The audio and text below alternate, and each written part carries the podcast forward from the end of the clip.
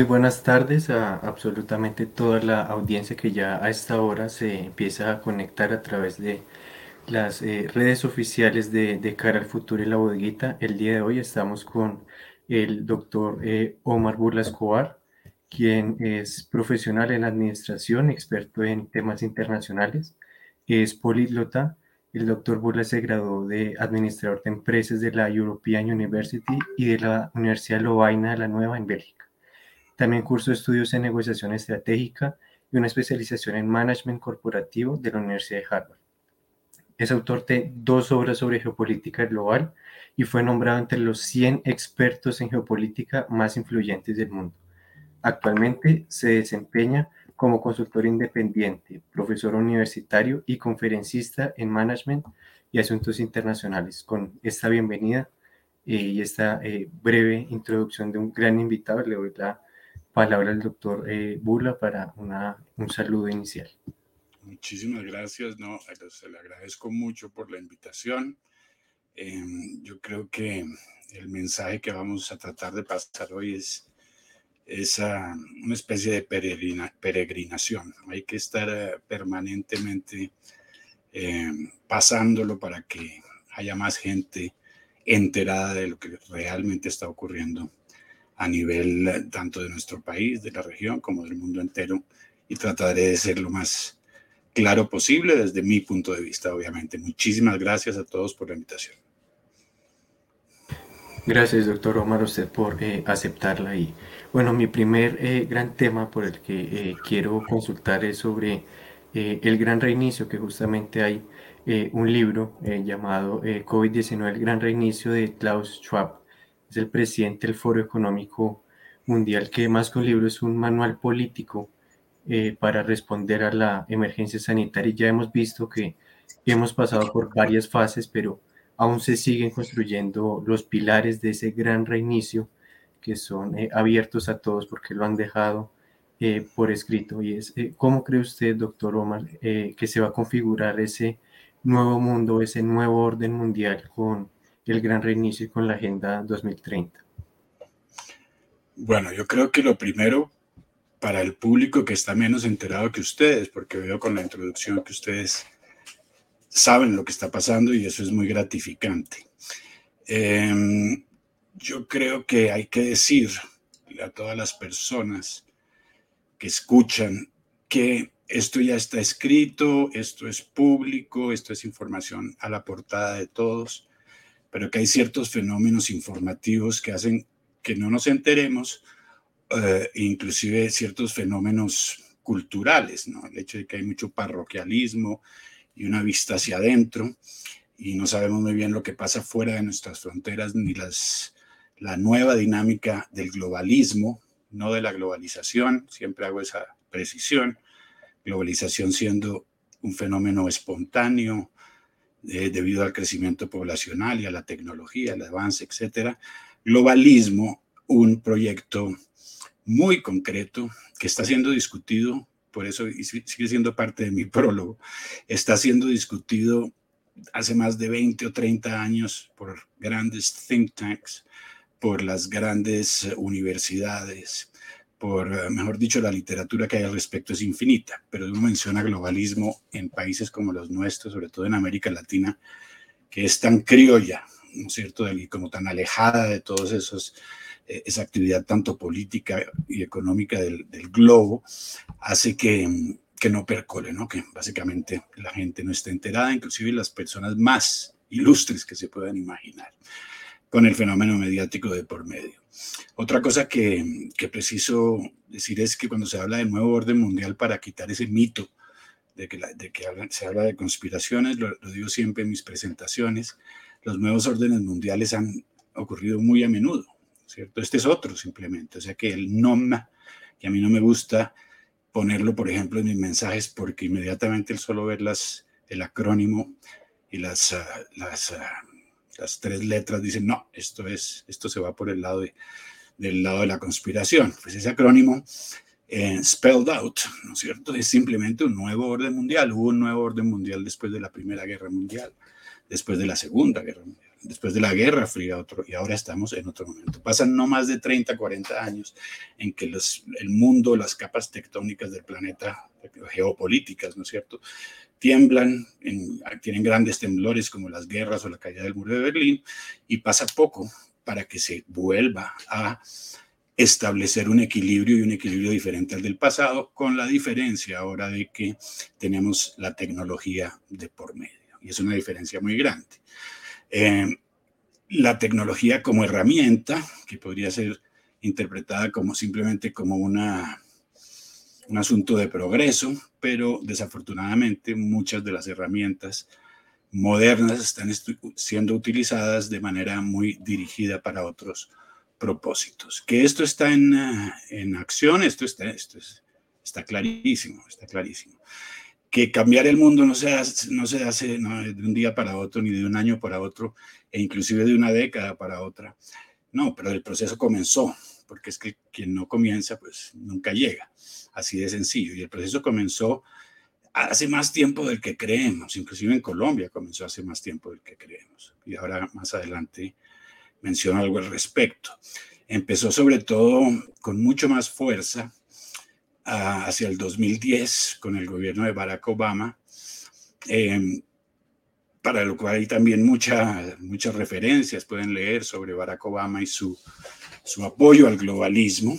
Em, Clinton, Bill Clinton, varios expresidentes, muchas personas de renombre. Em, esto lo repito para que la gente aquí en Colombia y en nuestra región deje de pensar que se trata de alguna cosa por allá en la estratosfera, no, es un tema muy, muy claro y como usted dijo al principio, Samuel, muy, uh, muy deletreado ya, ¿no es cierto? Y eso es lo que, lo, incomoda, lo que incomoda en esta, en esta lluvia de información y desinformación que tenemos, eso se, se diluye muchas veces y desafortunadamente se diluye lo más importante, porque es el marco de acción dentro del cual actúan los nuevos actores. Los nuevos actores, ya no estamos en un mundo solo de gobiernos, como lo fue en, la segunda mitad del siglo pasado y todo el siglo pasado, pero sobre todo después de la Segunda Guerra Mundial, con esas Naciones Unidas que unían las naciones.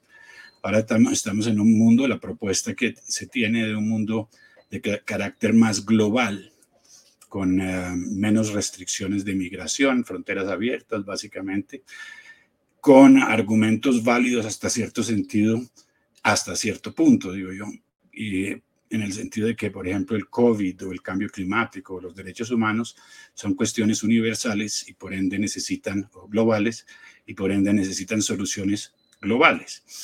Em, esto es cierto hasta cierto punto porque y critican al Estado-Nación. Dicen que el Estado-Nación se interpone en estos planes de abrir el planeta, hacerlo más multicultural, que haya migración abierta, etcétera, etcétera. Em, y la verdad es que em, lo que se, y mucho de eso se ve en Colombia, ¿no es cierto? La gente no lo interpreta. Hay, temas como el de la migración de, de nuestros vecinos venezolanos, uno les gusta, otro no les gusta, no se trata de juicios acá, pero son temas que provienen de esa agenda eh, directamente, ¿no es cierto? Y que nos, están influyendo, ya desde hace algunos años, eso ya es parte de esta agenda. Toda la migración venezolana o gran parte de la razón de la gran migración venezolana tiene que ver con la política de fronteras abiertas que inclusive se acordó en el 2018 en Marrakech cuando se, firmó el Pacto Global de Migración y el Pacto Global de Migración es un instrumento puramente globalista, ¿no es cierto? O sea que por ahí yo supe de un candidato aquí en Colombia que le decían, bueno, hablamos de tal cosa, pero no me hable de globalismo, como si fuera una especie de mito. Yo sinceramente, qué pena, me río un poco, porque los que están desconectados son los que hay acá. Hay unos que están muy conectados, ese es el problema con este, con este globalismo, con estos movimientos y, e intereses por fuera de nuestras fronteras. Hay otros que no tienen ni la más mínima idea de dónde están en ese contexto. Entonces esto empezó antes, empezó con Obama.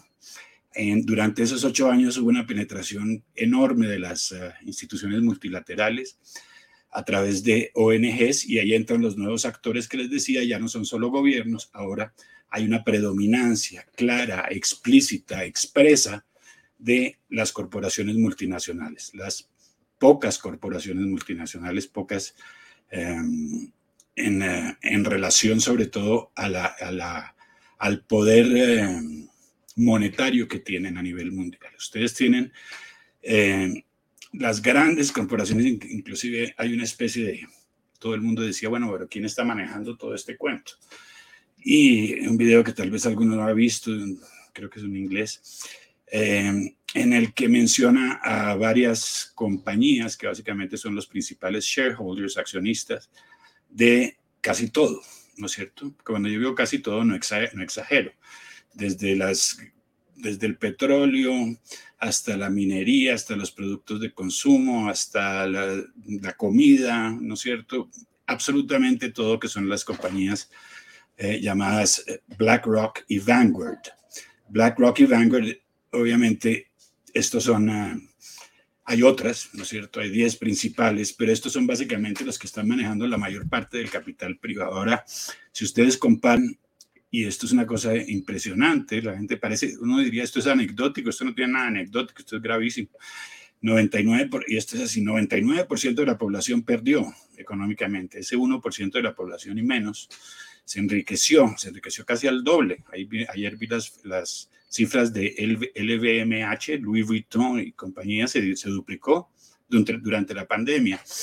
Eh, el hecho es que tenemos fortunas que pueden ser más grandes que las de muchos países. El PIB del Ecuador es de 100 mil millones de dólares, el de Colombia de 270 mil millones de dólares. Y estamos hablando que ya, ya por esa, a, esa, altura están varios de ellos. ¿Se encuentran dónde, sobre todo? Se encuentran efectivamente en el World Economic Forum. Y como son ahora las corporaciones multinacionales a través de ese poder tan epidérmico que llega hasta nuestros teléfonos celulares porque son los dueños además de los medios de comunicación y de las redes sociales, etcétera, etcétera, pues em, lo que tenemos es una presencia, perdón, un segundito. Gracias, qué pena con ustedes. Em, con ese poder que tienen estas ah, grandes multinacionales, y ese desequilibrio que hay, ¿no? han entrado, como les digo, a las, a las, organizaciones multilaterales a través de sus ONGs, una ONG que uno dice, bueno, no gubernamental, no ánimo de lucro. Pues lo que pasa es que la OMS tiene su segunda fuente de financiamiento es una ONG, efectivamente, pero es la Bill and Melinda Gates Foundation. Información disponible. Todo lo que les digo está disponible, si no, no lo diría en Open Society Foundations, metida en las Cortes Internacionales de Justicia, en Naciones Unidas contra las Drogas, en Naciones Unidas Derechos Humanos. Entonces, de alguna manera, estas corporaciones multinacionales secuestraron lo público internacional a través de ONGs, que son hoy en día las que financian em, y cuyos presupuestos, inclusive las que financian gran parte de estas organizaciones multilaterales y cuyos presupuestos pues son enormes, ¿no es cierto? Con solo decir el Open Society Foundations, que soltó 18 mil millones de dólares para 18 mil millones de dólares. Eso es una cosa bárbara. Hay que entender este desequilibrio. ¿Cuán, que, que hay la intencionalidad de ese gran reseteo, de ese gran reinicio? La hay. Sin duda alguna la hay. Pero también, y por lo menos yo me alegro, hay obstáculos. Por más de que de que las personas que están tratando de implementar este cambio radical en la manera en que vivimos eh, tengan ese poder económico, sin duda, omnipotente, ¿no es cierto? Todo, nuestra vida básicamente, en todo lo que consumimos de una manera, depende de ellos. Em, hay también obstáculos que seguramente ellos preveían, pero nadie puede prever las reacciones de una población que no se deja engañar por mucho tiempo y nadie puede prever otros eventos como lo que pasa entre Rusia y Ucrania, que ya no tienen nada que ver con global, pues siempre de alguna manera se relacionan, pero tienen que ver sobre todo con la geopolítica clásica, ¿no? Pues, inclusive trae reminiscencias de, obviamente, de la eh, relación entre la Unión Soviética y Occidente en la Guerra Fría. Eso también obstaculiza las cosas, porque no se pueden ocupar solo de su plan. ¿Quién es otro de los eh, grandes, o quién es otro, no, quién es el gran ganador en todo esto? Sin duda alguna la China. y la China hace parte del Foro Económico Mundial. Xi Jinping eh, es el invitado, o fue pues, el invitado de honor en la primera reunión del gran reinicio, ¿no cierto?, donde estuvieron para los, los no creyentes, pues lean y miren que todos sus presidentes estuvieron ahí, todos se comprometieron al gran reinicio, la reunión invitado de honor Xi Jinping, y ¿quién, qué, es esta, qué son estas reuniones que hace el World Economic Forum? Básicamente es esa primacía del sector privado internacional, para ser más, uh, más sucinto, dando órdenes, ¿no es cierto?, a las Naciones Unidas por donde hay que proseguir trabajando juntos, dirán otros, ¿no es cierto?, con sus 17 ODS, etcétera, etcétera. Eh, y por, ese es otro de los términos que dice Agenda 2030, pues tampoco es tan religiosa la cosa en el sentido de que esa es, la primera agenda fue de 2015, se llamaba The Millennium Development Goals, ahora se llama otra cosa y Sustainable Development Goals y la próxima se llamará, sabrá Dios cómo se llamará y será del 2030 al 2045. Sin embargo, sí es parte integrante de esa agenda y si está actuando, si están actuando tanto a nivel de lo privado como a nivel de lo público en términos de implementarla. Estos obstáculos, sin embargo, son grandes. Estamos viendo ahora eh, la huelga de camioneros impresionante, es una cosa impresionante que hay en Canadá y que parece estar pasando de Ottawa a Washington en los próximos días. Una reacción, Trudeau parece que salió se, básicamente se, ocultó por cuestiones de seguridad. Hay una reacción muy grande. Hay muchas reacciones a, todo lo que tiene que ver, es que ahí es donde se empiezan a, relacionar eh, esta pandemia y lo que está pasando en términos de sus planes de gran reseteo. Independientemente del origen de la pandemia, ¿no es cierto? Digamos que no fue a propósito, que sí fue a propósito. Eso es irrelevante en la medida en que se aprovechó de una situación, si fue planeada, pues ya sabían que iban a aprovechar, si no lo fue, se aprovechó de una situación muy atípica eh, y que si no la estudia de cerca, ve que tiene muchos elementos efectivamente de control poblacional para publicar un libro como COVID-19, The Great Reset, de Charles Schwab, la cuarta revolución industrial. Estos textos ya los tienen en sus bibliotecas cada uno de nuestros presidentes y los que los acompañaron en la comitiva. Y estos no son textos como un libro de Stephen King, o no es cierto, o guardar la colección de García Márquez. Estos son textos explícitos con base en los cuales se llegaron acuerdos tanto del sector privado como del sector público y por los que nos representa. Esto es serio. Y eso se ve en el discurso del 20 de julio del, del presidente Duque en Colombia.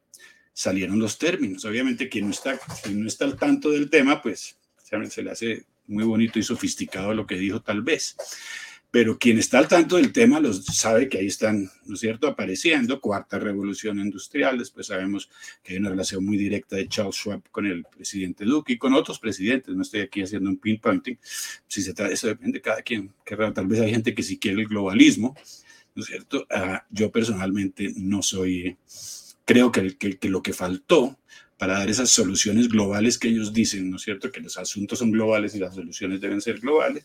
Lo que falló ahí fue el Ágora, ¿no es cierto? Las Naciones Unidas y las, eh, las, organizaciones multilaterales.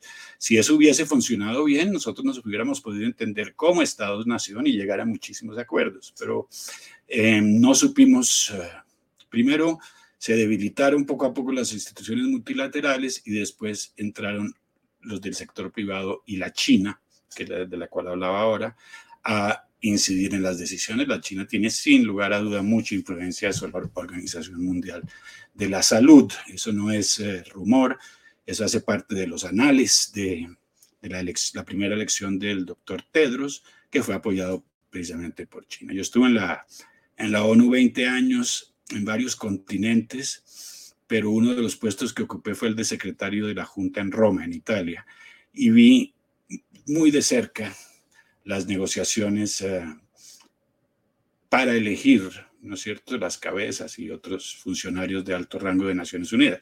En el caso de Tedros, pues está, como digo, eso está escrito y se sabe que el lobbying lo hizo sobre todo la China.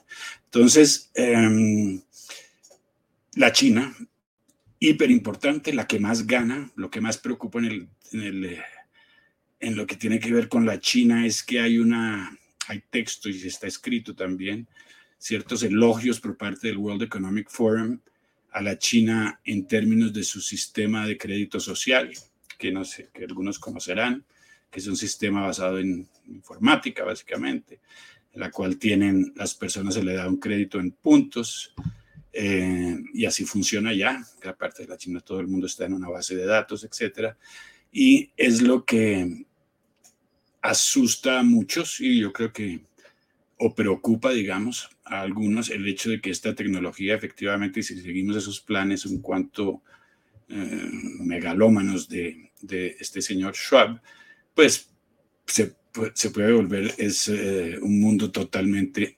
disfuncional. O sea que por eso se hablaba de nueva normalidad cuando acaba de salir el COVID. Hay muchos, hay muchos elementos que apuntan a que esto no ha sido fortuito. Eh, como les digo, gracias a Dios, pues gracias a Dios, es una manera de decirlo, pero el enfrentamiento que hay ahora entre Ucrania y Rusia lo que muestra es que no, el globalismo no lo es todo, el globalismo es parte, gran parte de lo que está pasando en el mundo, pero en el mundo siguen pasando muchas cosas que tienen que ver con que están por fuera de estas ideas de cambio y de reencauche y de reinicio y toda esta cuestión, que son las cuestiones clásicas, las problemas territoriales, digamos, entre Perú y Ecuador, ahora entre Ucrania y Rusia, em, eh, la, la, la, cuestión del el arma nuclear con Irán, etcétera. Todas eran cosas que venían antes, eso viene desde, desde el siglo pasado, pero se dan en tándem, se dan simultáneamente. Eh, de ahí la importancia de entender, porque a veces uno dice, uno habla de globalismo, de ese nuevo orden mundial que, es el que están haciendo en este momento, y em, dicen, no, pero están pasando otras cosas también, y, empiezan a mencionar una serie de hechos que obviamente no están totalmente relacionados, no, no están totalmente relacionados porque la otra lógica, la otra dinámica de la geopolítica clásica, sobre todo después de la Segunda Guerra Mundial, sigue vigente. El Estado-Nación tiene raíces muy, muy profundas. es otro de los grandes obstáculos del cual podríamos hablar a estos planes. Y em, cuando llegamos a, cuestiones bélicas, en las cuales ya estamos hablando de, de potencias nucleares, ya estamos en un nivel más alto, ¿no es cierto? Un nivel mucho más alto y ahí ni siquiera las fortunas más grandes del mundo pueden equipararse con los grandes ejércitos y las amenazas que esto constituye. En ese sentido, pues es un obstáculo. Y el obstáculo que más eh, satisface es ese, como, eh, como el ejemplo de los truckers, de los eh, camioneros de Canadá, es el despertar, ¿no es cierto? Y ese despertar de mucha gente, que lo hay, es enorme el despertar. Lo que pasa es que está de por medio el, fenómeno de medios, valga la redundancia, de comunicación, lo es muy grande. Ahora se, se, manifiesta, sobre todo ahora, como vemos en Canadá, ¿no es cierto? Con el propio uno de esos grandes, el señor Musk, apoyando a los truckers de, Canadá, porque se ha llegado a un punto en que la gente dice, bueno, hay, tantos absurdos de por medio en la implementación de todo lo que ha tenido que ver con las políticas del COVID, em, que en un momento dado pues hay pérdida de credibilidad y la gente con más sentido común pues dice, bueno, ¿qué está pasando aquí? Esto si es proporcional, eh, no es un poco arbitrario, no hay una cantidad de, de sentido común que lo han atacado el sentido común de una manera muy, muy violenta. Yo creo que este proceso va a seguir, sin duda, ese plan no va a parar, hay contingencias en el camino. Espero que esas contingencias para ellos sean más grandes de lo que creían. Espero que, que, los países que defienden aún al Estado-Nación, que no son pocos y no son menos importantes, como el Brasil, como Hungría, como Polonia, eh, muchas de las antiguas eh, repúblicas eh, soviéticas, los, los que saben que de alguna manera este, este globalismo, esas etiquetas son muy, a veces muy, muy poco fiables, pero el globalismo, el sistema chino siendo alabado, y su implementación lo que muestra es una especie básicamente de socialismo, ¿no es cierto? un tecnosocialismo, como le dicen algunos. Y esto puede pasar, esto puede pasar a menos que haya fuerzas de resistencia. Perdón si me, me alargué mucho. Tranquilo, doctor, y gracias por eh, el análisis que realizó y sí, Dios quiera que haya un despertar. Eh, Juan Manuel Cifuentes tiene ahora la palabra. Gracias, Samuel. Doctor Romar, un saludo muy especial. Gracias por, por haber aceptado nuestra invitación. Tú tienes un libro que se llama El Plan Maestro. Cuéntanos de qué se trata el libro y por qué lo, lo escribiste, te motivó a escribirlo. Gracias. Pues mira, como, yo, como les dije a ustedes, yo estuve en, muchos países, realmente fue una especie de, de, ¿cómo se dice eso?, de grillo entre muchos países y varios países de eso, yo diría que por lo menos unos 10 años en países de fe musulmana. Eh, entre estos Sudán, Somalia, Senegal e Irak. Em, y Egipto, perdón, se me estaba olvidando. Y Egipto. Y en un momento dado, pues habiendo estado en el Irak de Saddam Hussein, habiendo visto toda la dinámica de la región, pues uno se empapa, ¿no es cierto?, de la cuestión y estando en un momento dado en el exterior, escuché hacia el 2010 que Irán estaba, tenía influencia en América Latina, específicamente en Venezuela y en las fronteras de nuestras Guajiras. Ese, ese hecho me quedó en la mente porque lo leí de, de manera totalmente al azar.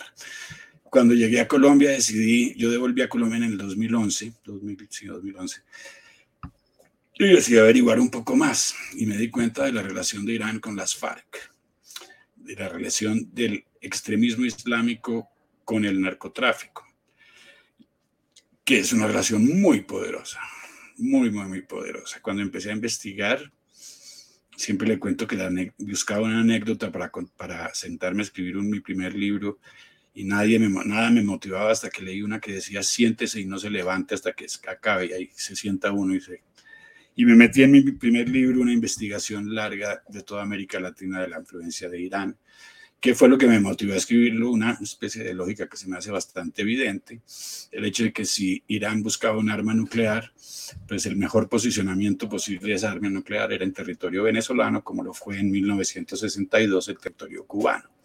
No hay diferencias en alcances, hay entre de misiles, etcétera, etcétera. Tanto que ven, esto es tan plausible tan, tan plausible cuando uno lo ve hoy en día, que una de las amenazas de Rusia, supuestas amenazas, porque también han negado que lo dijeron tan abiertamente, en caso de que no se solucione lo de Ucrania, es eh, aumentar su presencia en Venezuela y en Cuba y en la región. Rusia sigue una política de realpolitik. Ellos básicamente siguen lo que quieren y muchas veces puede ser no concordar desde el punto de vista ideológico, Rusia es simplemente apuntada y sobre todo Putin apuntando a sus intereses. En el caso de Rusia y Ucrania ahora, eh, los intereses son intereses de seguridad nacional, que no esté de acuerdo o no esté de acuerdo con él. El hecho es que entonces descubrí que Hezbollah estaba aquí, pero Hezbollah metido que Hezbollah traficaba drogas a través del África. Después me enteré, cuando estaba de director de la ONU en Senegal, con el director regional de la ONU para la droga, vimos un avión venezolano con colombianos aterrizando en el norte de Senegal. Es toda la región del Sahel, eh, que es subsahara, ¿no es cierto?, que está invadida de droga, porque ahí por ahí pasa la droga que nosotros enviamos y que sube después hacia Europa, con fenómenos nuevos como el narco yihadismo, en que el propio extremismo islámico se vincula al narcotráfico y al crimen, tráfico de personas, etcétera, etcétera. Bueno, el hecho es que para hacer a long story short, una historia larga, más corta, eh, me di cuenta sobre todo que nos afectaba en la medida en que, por ejemplo, fíjense, el acuerdo, en algún momento en el acuerdo de paz o durante su negociación se mencionaron las relaciones de las FARC con Hezbollah, con Al Qaeda. ¿Qué pasa? Se discutió, ni siquiera estaba en la agenda, ¿no es cierto? Y cuando yo lancé el libro en en el 12 o 13, 2012 o 13, todavía recuerdo que decían que no, no faltó, yo ya estoy como acostumbrándome a eso está loco, ¿cómo van a estar los árabes? Aquí ya lo tenemos en las noticias. Yo no quiero decir que yo, yo, no predigo nada, yo lo único que sé hacer es, armar rompecabezas. Y cuando uno arma ciertos rompecabezas y si los arma relativamente bien, pues tiene cierta proyección hacia lo que puede pasar. Y lo estamos viendo. Ahora, en este caso, eso no se ha acabado, esa amenaza. Si la pensamos bien, las FARC fortalecidas, Irán fortalecido y cerca del arma nuclear. Yo no digo que eso es inminente, que va a pasar mañana, en absoluto, pero es una de las posibilidades concretas, como menciona ahora el propio gobierno ruso lo mencionó, ¿no? De manera entre tantas otras amenazas que hizo si no se solucionaba el problema de Ucrania y Rusia. Entonces el plan maestro, primero no lo querían publicar, ¿no es cierto? Además porque era muy crítico de todo lo que era el ALBA, ¿no es cierto? Rafael Correa, Lula da Silva, todo lo que era el foro de Sao Paulo también. Em, hubo resistencia, en ese momento ellos estaban todos en el poder, si recuerdan, en un momento dado había una convergencia de líderes de izquierda, o en muchos casos de narcoizquierda, como lo fue la de Correa, Chávez, Dilma y Lula, eh, quien más había por ahí, eh, Evo, etcétera, etcétera. Entonces, esta fue la razón para escribirlo. Eh, muchas de las cosas, yo diría que casi todo se ha cumplido, fue muy crítico del acuerdo de paz, por eso no me lo querían, no me lo querían publicar. En ese momento, curiosamente, el Perú era el número uno del mundo en droga, ya hablábamos de 50 mil, 60 mil hectáreas, imagínense. Ahora estamos en 250 mil. O sea que era una especie de advertencia. Eh, algunos creyeron, algunos no creyeron.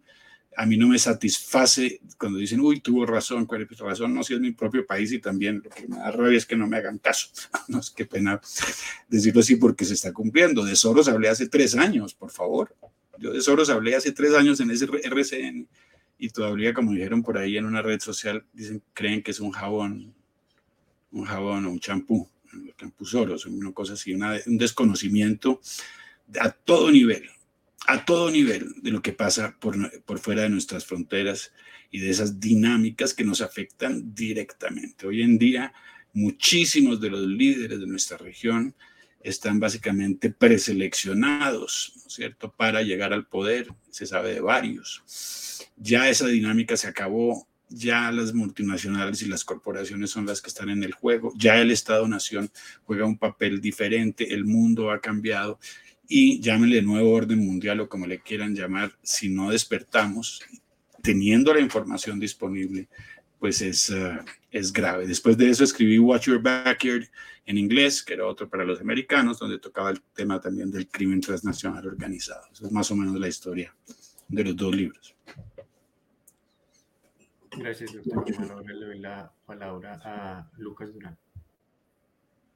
Gracias, Samuel. Doctor Omar, ¿dónde podemos conseguir eh, ese primer libro? ¿Dónde lo podríamos comprar nosotros y las personas? En Amazon, en Amazon, en Amazon. Van a encontrar algunas cosas. Acuérdense que yo lo escribí en el 2012, ¿no es cierto? Ahí es, por ejemplo, lo de Maduro, yo decía, y ahora llegó Maduro al poder, veamos qué pasa, se acaba de morir Chávez.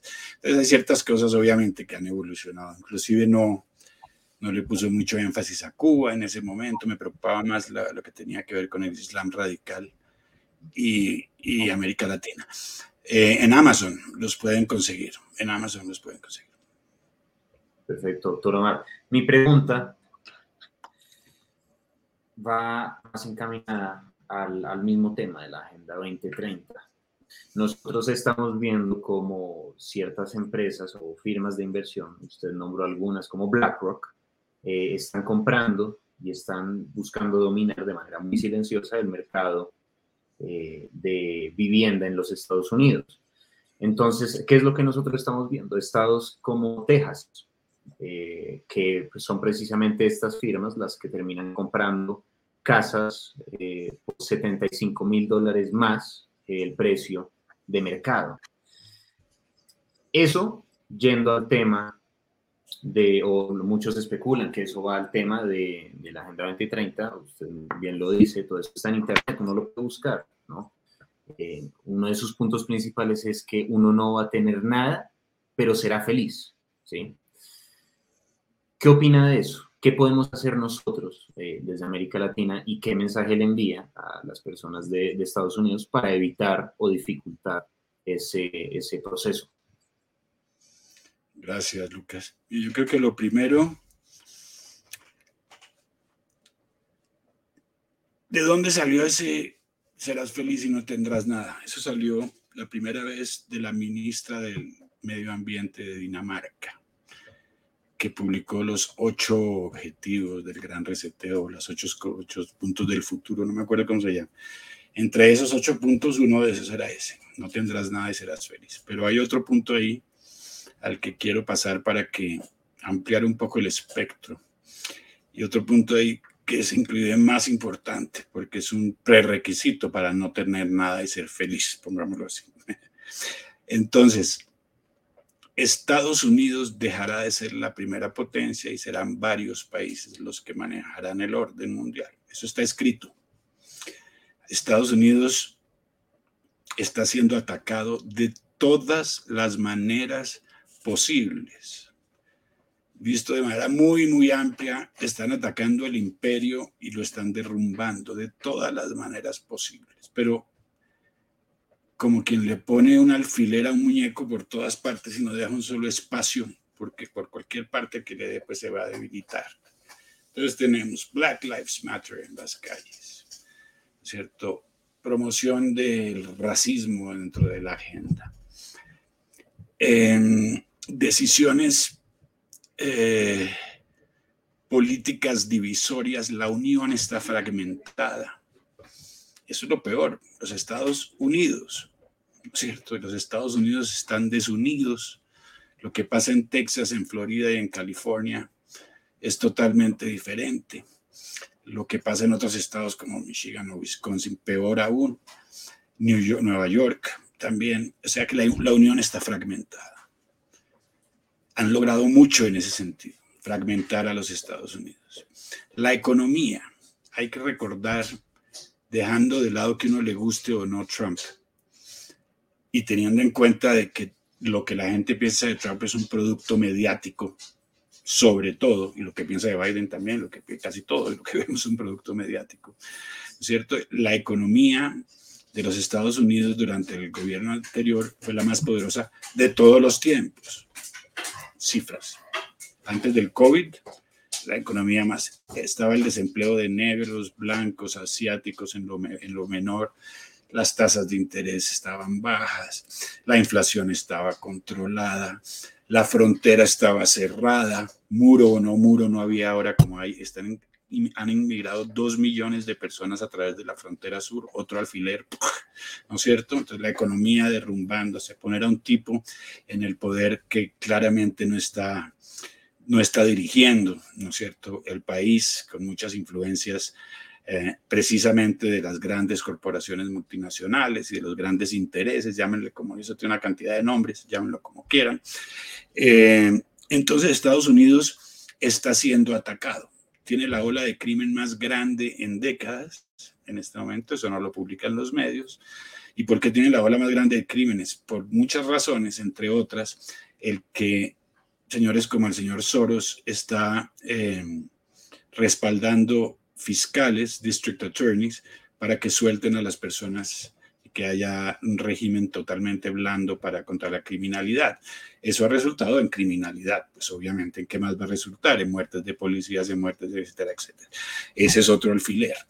¿Por dónde más entran? Por el, por los, eh, por el, uh, ¿cómo se llama? Cancel culture, cancelar la cultura todo eso son, es una batalla, no solamente con los, contra los Estados Unidos, es una batalla contra Occidente, Estados Unidos siendo su mayor representante durante las últimas décadas. Y, con, y, atacar a Occidente por todos los ángulos posibles incluye todo lo que he mencionado, pero también la parte religiosa, la parte de género, cualquier cosa que desestructure e independientemente de que estemos de acuerdo o no, ¿no es cierto? Son elementos que desestructuran esa pirámide que, que hemos construido durante siglos y que, eh, y que nos ofreció el occidente dentro del cual vivimos. Eh, me, me, me, parece que a veces no hacer una, un análisis más longitudinal es lo que hace que la gente no se dé cuenta de lo que podemos estar perdiendo. En realidad, de que hemos estado perdiendo. Yo nunca en mi vida, tenía, yo soy modelo 63, nunca en mi vida me imaginé que iban a censurar un médico por ahí. Era una cosa, eso, eso no hacía parte de, eso no, eso no era parte. Esa es la nueva normalidad. Si la gente no, no entiende, porque estos cambios se dan como ese famoso, ¿cómo se dice? Esa imagen de la, de la rana que hierve, que no es cierto, que hierve poquito a poco.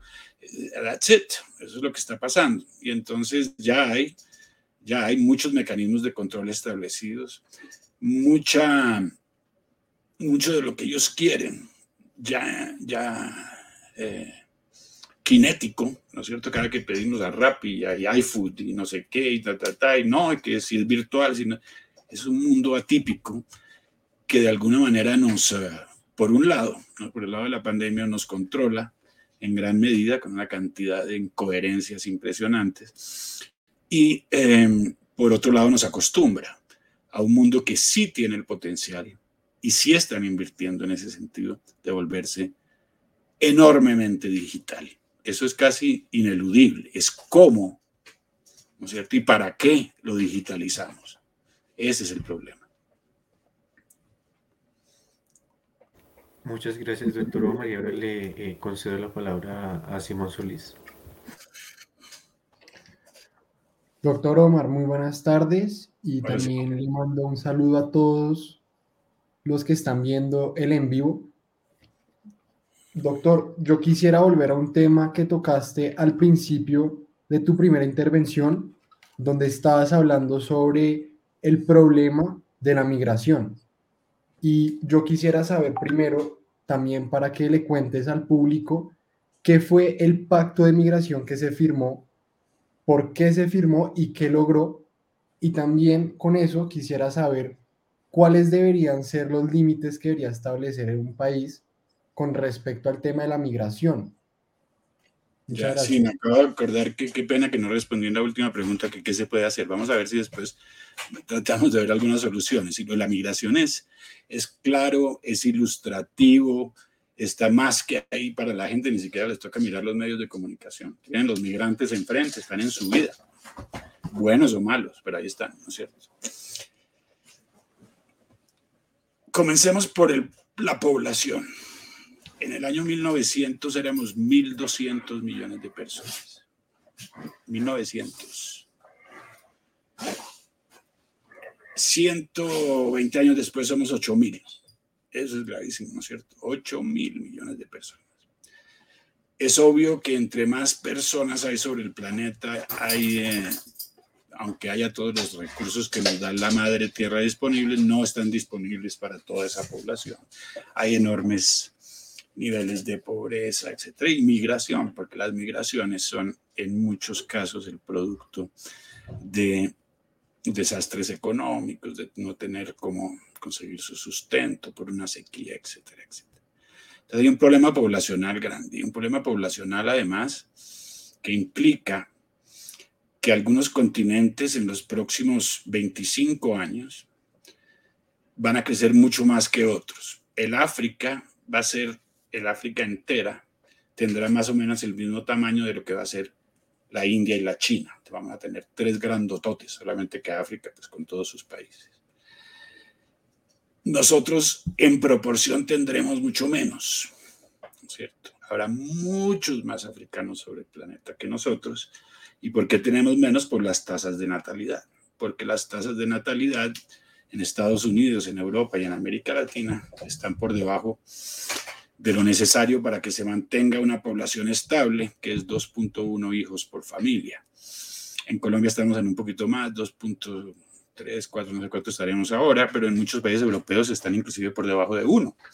Entonces hay menos, hay menos población occidental, más población, y las poblaciones asiáticas siguen creciendo, y China ahora le añade un tercer hijo a sus leyes, la posibilidad de un tercer hijo.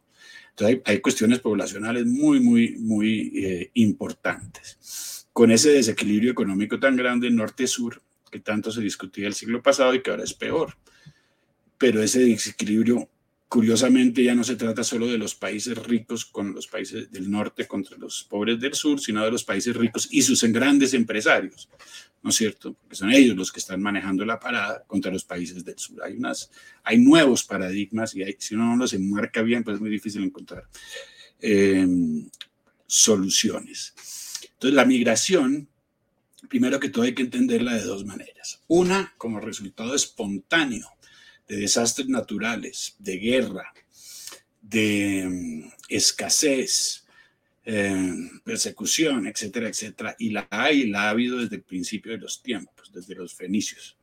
¿No es cierto? Hasta la Biblia tiene la salida del pueblo de Israel de Egipto, etcétera, etcétera. Eso no tiene nada nuevo. Pero en los tiempos modernos hay lo que se llama el arma de migración masiva. Es la migración que no es espontánea, sino que hace parte de un programa claro de que la gente migre y, haya una repoblación gradual, paulatina y a largo plazo, pero va rápido.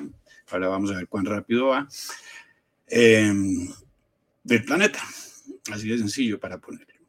De ahí que haya habido esas enormes migraciones de Siria hacia Europa.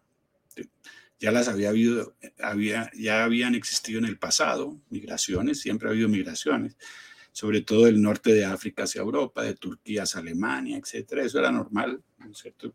Pero ahora son esas migraciones masivas que hoy en día hacen que países como Italia en el 2050 tengan una, tal vez una mayoría musulmana, eh, más que cristiana. No estoy juzgando religiones, pero son, son realidades. Entonces se da la de Siria, la otra migración gigantesca, la del Mediterráneo, ¿no es cierto?, hacia el norte. La migración es tan importante, tan importante que yo siempre cito dos ejemplos como arma, que yo cito dos ejemplos, uno el de Muammar Gaddafi, el antiguo presidente de Libia, que, fue, que, que, lo mantuvieron en el poder durante mucho tiempo, no solamente por su petróleo y la cercanía geográfica, obviamente, para, para acceder a ese petróleo al norte del África, eh, sino además porque él, por ahí pues, se dice, está en un libro de Graham Hill, en que dice, si yo abro la llave de Libia, convierto Europa en Europa negra, es decir, si yo dejo pasar a todos los africanos hasta el norte, pues vamos a convertir, ellos tenían que, entonces él cuidábalas, hoy en día no está así, Libia está en una crisis enorme desde que, desde su supuesta revolución árabe, y la migración ilegal y el tráfico de personas, etcétera, es, es non-stop. Pero se sabe que detrás de esto hay maquinarias. Cuando el presidente Carter visitó a Deng Xiaoping el, siglo pasado y le dijo, señor Xiaoping, mentira, yo no sé cómo le decía, señor Deng, eh, ¿por qué no deja salir? ¿Cuál es esta falta de libertades de su pueblo? Nosotros, Occidente democrático, quiere que le dé libertad a la gente de salir de su país. Entonces Deng Xiaoping le dijo, perfecto, si quiere le pongo 30 millones de chinos mañana en Nueva York. Se acabó la discusión. Eso es una anécdota real. Se acabó la discusión de derechos humanos. ¿Cierto? Los grandes, las grandes masas poblacionales y la migración son importantísimas. Y si no sabemos que son importantes ahora en América Latina, porque antes no, antes se lo pasaba en África. Yo estuve en muchos campos de refugiados en África, en el Oriente Medio, y cuando volví a América Latina decía, esas son las cosas de allá. No, de pronto volví a América Latina y se volvieron las cosas de acá. ¿no es cierto? Entonces esta migración de venezolanos, en muchos casos promovida, ahí se ha llegado hasta el punto, es que la gente debería informarse un poco más. Eh, se ha llegado hasta el punto que en el caso de Siria, la propia Mastercard, junto con Habitat de Naciones Unidas, les prestaban, ¿no es cierto?, una tarjeta para que el migrante cuando llegara a Europa pudiera sobrevivir los primeros tiempos. Eso está, eso fue criticado, pero ahí está. Es muy organizado, o sea que la migración es una, es una clave y la migración hace parte del meollo del el credo globalista del que nos revolvamos todos, del que haya fronteras abiertas, etcétera. Entonces llega el Pacto Global de Migración y hay dos, les voy a decir. Uno se llama el Global Compact. Es muy curioso porque yo enseño, enseño management y enseñaba el Global Compact. El Global Compact es la reunión de prácticamente todas las empresas del mundo, casi, y pueden mirarlo ustedes mismos si se meten por país, Ahí están todos los servicios públicos, la CTV, las, todas las compañías mineras de los países, inclusive algunos, algunas organizaciones, eh, hay tanto privadas como públicas. Yo le enseñaba porque básicamente se, veía que era una, y es, sigue siendo, obviamente, una referencia de una comunalidad entre los sectores empresariales de los diferentes países. De pronto, cuando vi el Global Compact for Migration, dije yo, ah, ya la cosa está más clara. ¿No es cierto? Que se está actuando por los dos lados. El Global Compact for Migration, entonces, implica eh, la migración irrestricta, las fronteras totalmente abiertas y el hecho, y casi llegan, gracias a Dios hubo una oposición al final, a declarar la migración como un derecho humano. Em, esto para países que están sufriendo con la migración, donde yo repito siempre, sufre tanto el migrante como el que los acoge. Esto no se trata aquí de caridad, ¿no es cierto? Esa vaina de la caridad es la, la, pasta que le ponen a todo esto. Obviamente si hay migrantes legítimos hay que ayudarlos, yo no estoy haciendo aquí maniqueísta tampoco, pero em, básicamente le preocupó a muchos, ¿no es cierto? Porque eso es, básicamente... Em, entregar sus fronteras, ¿no es cierto? Y lo estamos viendo en el sur de Estados Unidos, les digo, dos millones, dos millones de personas han entrado prácticamente sin controles. Y todas las migraciones de Centroamérica hacia Estados Unidos, que se saben que en muchos casos son promocionadas. Eso hay una corrupción por detrás impresionante. Entonces llega Marrakech 2018. ¿Y quién se opone? Se oponen en América Latina Brasil se opone en América Latina República Dominicana, obviamente con una frontera con Haití, pues en la misma isla, recuerden. De pronto, sorpresivamente, al final me sorprendió que Chile también había decidido que no. Y después muchos otros países también dijeron que no, ¿no es cierto? supuestamente los propios Estados Unidos estaban dudando, pero Japón, ¿no es cierto? Una gran nación, iba a a entregarle sus fronteras a nadie, etcétera. Pero hay muchos que sí firmaron, 160 y pico de países, entre ellos Colombia. Colombia firmó en cualquier tipo de consideración dentro del ámbito de la migración seguramente será justificada por lo que contiene ese pacto, porque eso justifica todo. Bueno, ahí que estamos hablando desde no, entonces llega el director de las Naciones Unidas acá y dice, felicitamos al gobierno por su trato de los refugiados. Veo uno en Ecoclí, está todo el mundo muriéndose de hambre y los locales también. Hay una cosa, hay una, hay que entender estos, eh, si uno ve, por ejemplo, el, tema de la migración de manera exclusiva o sin relacionarlo con nada más, pues es el tema de la migración y de esos venezolanos que dicen, uno, no, el tema de la migración en contexto, ¿no es cierto? Tiene ese background primero que todo, de los instrumentos que se utilizan para implementar ese nuevo mundo más global, como el Pacto Global de Migración. Y segundo que todo, pues se marca dentro del plan más, más amplio de cambiar eh, la manera como vivimos. Esto es un attempt, una, un intento muy grande de cambiar las cosas con mucho poder por detrás, pero yo sí, con, yo nunca pierdo la esperanza. Eh, no sé si Sí, así ah, respondió lo tuyo de la migración. Qué pena, Simón. Ay, ya se va a el tiempo. si quieren unos 15 minutos más, ¿les parece? He hablado mucho. Perdón, primera boca se No, doctor, la verdad es una conversación con usted es muy importante y no podría extenderse mucho. Y pues si, es posible ampliar unos minutos para la entrevista. Eh, doctor, respecto a mi siguiente pregunta, eh, leí un informe sobre eh, del Centro para una Social Libre y Segura que resulta verdaderamente preocupante lo que presentaron en América Latina, que no es nuevo, pero Irán, China y Rusia tienen injerencia, pero lo que preocupa es los primeros actos que hicieron los líderes socialistas o comunistas que fueron elegidos recientemente. De hecho, el primer acto luego de posesionarse de Pedro Castillo fue eh, visitar la embajada de Beijing en Lima, eh, después de asumir una visita irregular. También el eh, Centro Cultural, patrocinado por Irán en Santiago, expresó su apoyo a Gabriel Boric y recientemente Moscú y Managua estrecharon lazos en la posesión de Daniel Ortega. Eh, también Rusia, que ahora maneja exportaciones militares, eh, no solo a esos países socialistas, sino incluso a Uruguay. Y China está avanzando rápidamente en proyectos de mm, infraestructura en América Latina, incluso acá también en Bogotá en cuanto al metro y el Regiotram.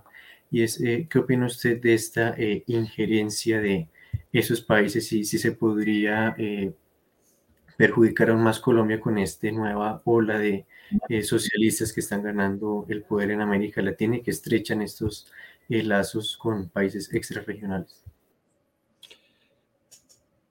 Bueno, yo creo que más que injerencia, si es el caso del África y la China, allá es invasión más que injerencia. Y aquí está volviéndose muy parecido. Si nosotros tratáramos de simplificar al máximo las amenazas que tenemos y que tienen muchos otros países, no solo en América Latina, em, en ese caso son las mismas, son los propios cambios que está dando Occidente con todos estos reseteos y cosas, etcétera, etcétera y la China, que es la que habíamos mencionado, y que se encuentran en ese foro económico mundial, lo que es conveniente para la China. Ahora la China también tiene su agenda propia, agenda diseñada desde hace cinco o seis décadas, porque ellos planifican a largo plazo. Cuando empezaron a abrir su economía, el siglo pasado la China era débil, era pobre. En los años 90 Inclusive cuando la Organización Mundial del Comercio abre, la China no era parte, pero algunos años.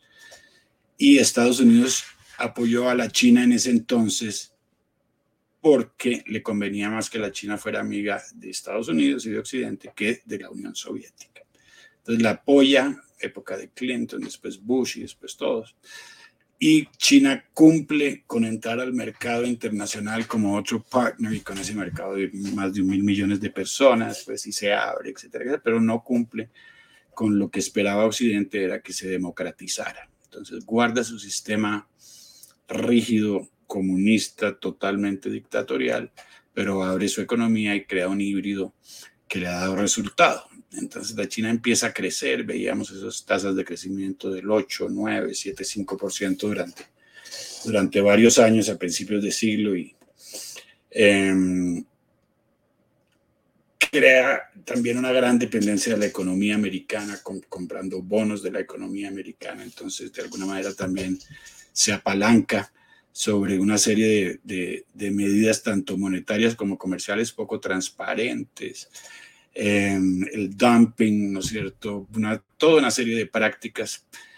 Y poco a poco fue ganando además la inclusión de compañías privadas de Occidente para que utilizaran no solamente su mano de obra barata, sino otra cantidad de prebendas de, de tipo fiscal si se instalaban en territorio chino, y ese es el caso. ¿No es cierto? Por eso ahora producen los grandes carros y todo eso, porque es tecnología americana y europea con capital chino, etcétera, etcétera. Eso fue un, periodo largo.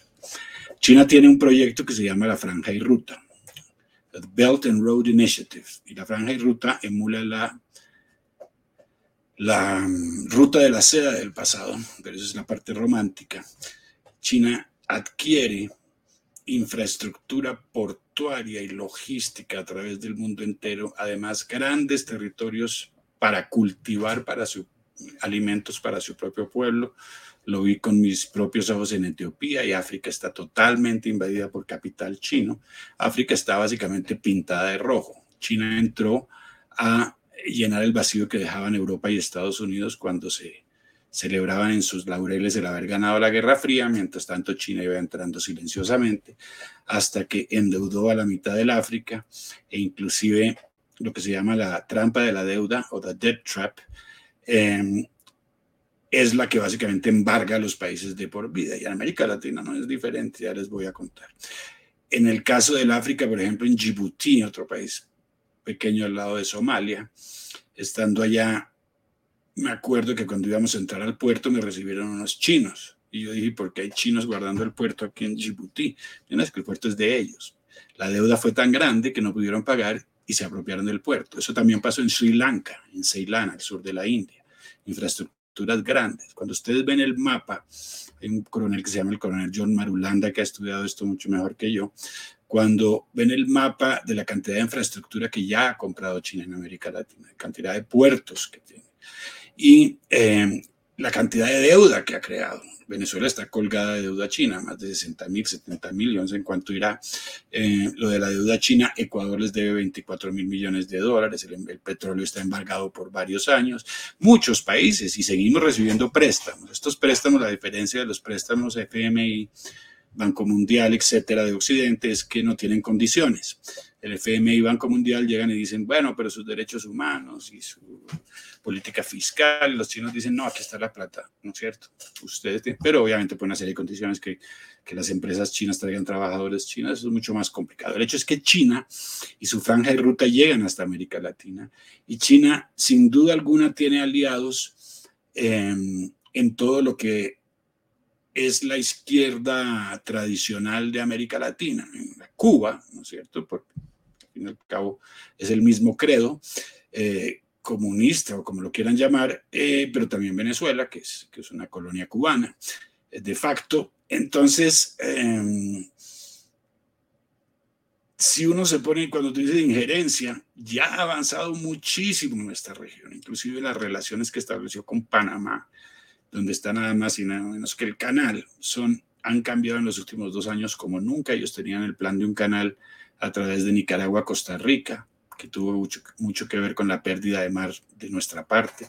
Eso nunca se dio, perdimos el mar y nunca hicieron el proyecto. en San Andrés y Providencia por allá. Y em, alternativamente decidieron aliarse con Panamá, ¿no es cierto? La infraestructura más importante prácticamente de, todo el, de toda la América del, eh, Latina, diría yo, Suramérica Central y del Sur, el canal de Panamá. Eh, entonces, China muy, muy presente, los países eh, muy jabonosos en relación a, estas cosas. Por ejemplo, ¿quién, el círculo, el, cerco que le tenían que armar a Maduro, estaban todos menos China, China que es la principal, ¿no es cierto? Entonces, entonces dicen que arman un cerco contra Maduro de un lado y por el otro lado están firmando acuerdos con China. Si no se cierra ningún cerco. Eso es muy difícil y como estos países están económicamente de capa caída, inclusive antes del COVID, y ahora dicen que están mucho mejor y muestran unas tasas de crecimiento enormes. Todos están teniendo tasas de crecimiento enormes. Si todos están comenzando desde abajo, hay que recuperar todo lo que perdimos. Y ahora dicen que es la mejor de toda la vida, bueno, y todo el cuento. El hecho es que China aprovecha esa debilidad. China es muy poderosa, es la potencia tecnológica número uno. Inclusive ahora ya ven, ustedes lo ven a medida que uno que el tiempo avanza como sus redes sociales, inclusive el famoso TikTok ya es más importante casi que Instagram, ¿no es cierto? Hay una lucha ahí muy grande que se está dando, además con el apoyo de muchas empresas americanas, irónicamente, ¿no es cierto? hay empresas americanas como Nike, por ejemplo, que considera pues que el mercado chino es más rentable, pues que hay más gente que se pone tenis, para ponerlo así, de manera coloquial, pero obviamente es más complicado que eso, pero... Eh, la cuestión de China en América Latina es, eh, es, como les digo, están avanzando y avanzando y avanzando y cada presencia, cada infraestructura en la que intervienen, pues en principio, pues puede contribuir al desarrollo de las naciones, ¿no? En el caso de Etiopía y de Sudán y estos construyen carreteras, puentes, etcétera, etcétera, pero el costo a pagar es altísimo en términos de independencia, tanto económica y a veces hasta territorial o de infraestructura, como les mencioné ahora. Rusia es un cuento muy diferente. Rusia paradójicamente guardó las relaciones de la Unión Soviética por el lado del comunismo con todos los antiguos socios de la Unión Soviética, o todos los que habían cogido ese, ese rumbo y los nuevos también, ¿no? como Venezuela, Cuba, Nicaragua, etc. Los, después, poco a poco, como se fueron uniendo a este socialismo del siglo XXI y a este foro de Sao Paulo, otros países como el Ecuador, como Bolivia, etcétera, etcétera, pues Rusia encontraba un campo propicio, porque cuál era el denominador común, tanto de China como de Rusia, y de, era enemigos todos de los Estados Unidos. O sea que ahí ya encontraban amistad en cualquier país. Somos enemigos de Estados Unidos, el, enemigo de mi enemigo es mi amigo. Entonces, eh, hablaban de Rusia en estos días e irónicamente, y, es tan compleja la cosa que está, lo que está ocurriendo hoy, irónicamente Rusia se puede ver desde dos ámbitos, en, si partimos desde América Latina y desde ese análisis más amplio de lo que está pasando a nivel global.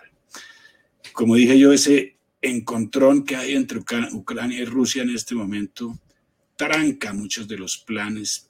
Putin es una de las personas que sabe sobre el globalismo, que ha sido crítico sobre el globalismo, que ha sacado, por ejemplo, las universidades del señor Soros de, Rusia. Hay varios países que saben lo que están pasando, sobre todo los de la antigua cortina de hierro. Y, em, perdón un segundito. En ese sentido, Rusia está más cerca de Occidente en términos de ser un Estado-nación, con una democracia. Dicen, ¡ay, qué corrupta esa democracia! Como si las nuestras fueran el paraíso terrenal. Bueno, en todo caso, em, de ese lado del mundo, ¿no es cierto? Ucrania siendo además una de las presas de, del propio George Soros, de la Revolución Naranja, etcétera, etcétera. Está trancando ciertos planes que nos afectan a nosotros. De este lado del mundo, desafortunadamente sus alianzas son con todos estos países que mencionaste que hacen parte del foro de Sao Paulo. Rusia busca intereses, ya explota, lo paradójico es que explota sus relaciones del pasado, pero Rusia no tiene nada de comunista. Rusia tuvo que pasar los años 90 por un periodo muy duro para convertirse casi hacia el 2005 en la décima economía del mundo. O sea que mm, hay que entender a, Rusia de varias maneras y em, que estén acá es que todo el mundo está acá. Nosotros estamos en el mundo entero voy a ser un poco irónico, llamen lo que quieren, con la cocaína estamos en todas partes, así tenemos un producto bien distribuido. Ahora, en términos de influencia, no. En términos de influencia están todos aquí. Turquía sacando oro de Guyana, Irán y Hezbollah en Venezuela y en la triple frontera en el sur del continente. China, ya hablamos de China. Rusia, ya hablamos de Rusia. Estados Unidos, siempre está acá. América Latina eh, está siendo recolonizada constantemente y ahora con estos movimientos globales que son tan impositivos, pues menos independencia estamos teniendo. De ahí que, que la gente le guste o no eh, lo que está pasando en Brasil en este momento es una vacuna grandísima, es una vacuna grandísima contra, contra lo que está ocurriendo. Las elecciones del Brasil van a ser determinantes, pero determinantes para nuestro futuro y nuestras elecciones también. Ahora las de nosotros, las del Brasil van a ser muy reñidas y con esa significancia amplia que les digo que tienen. Las de nuestros países tal vez sean menos reñidas, ellos ya han cubierto mucho terreno. No estoy muy optimista de lo, de lo que va a pasar acá. Creo que me va a tocar dejarlos porque me están haciendo señas por acá. Tranquilo, doctor Valente. Y bueno, pues muchas gracias por eh, haber aceptado nuestra invitación y pues sé que y espero que no sea la última invitación acá en este espacio. Con mucho gusto. Cuando quieran volvemos a hacer otro, pueden poner un tema más, eh, si quieren, más específico para podernos, para poder ahondar un poco más. En todo caso, les agradezco mucho, buenas las preguntas y quedo a sus órdenes, obviamente, para seguir junto a ustedes informando a todo el mundo. Esa es la misión principal. ¿Cuál es la solución? La solución comienza por la información. Eso es lo, eso es lo primero. Yo tengo familiares convencidos de una serie de cosas, familiares muy ilustrados, gente bien inteligente, etcétera, etcétera, y uno les habla y le parece que estoy hablando de fantasmas y es que hay ese problema mediático de por medio que cubre tanto, tanto, tanto, que mm, el, esfuerzo que tenemos que hacer es ese, ese esfuerzo de tratar de partir esos, esa desinformación y mitos que crean a través de ese monopolio global de medios de comunicación. Esa es la misión, informar a cada quien que uno vea, ¿no es cierto? Poco a poco se, se va ampliando el espectro. Muchas gracias de nuevo a todos. Muchas gracias, doctor Omar, y por supuesto la audiencia que nos acompañó esta tarde. Pues les deseamos una feliz noche y un feliz resto de fin de semana. Gracias, cuídense mucho. Que Dios los bendiga, doctor Omar. Muchas gracias.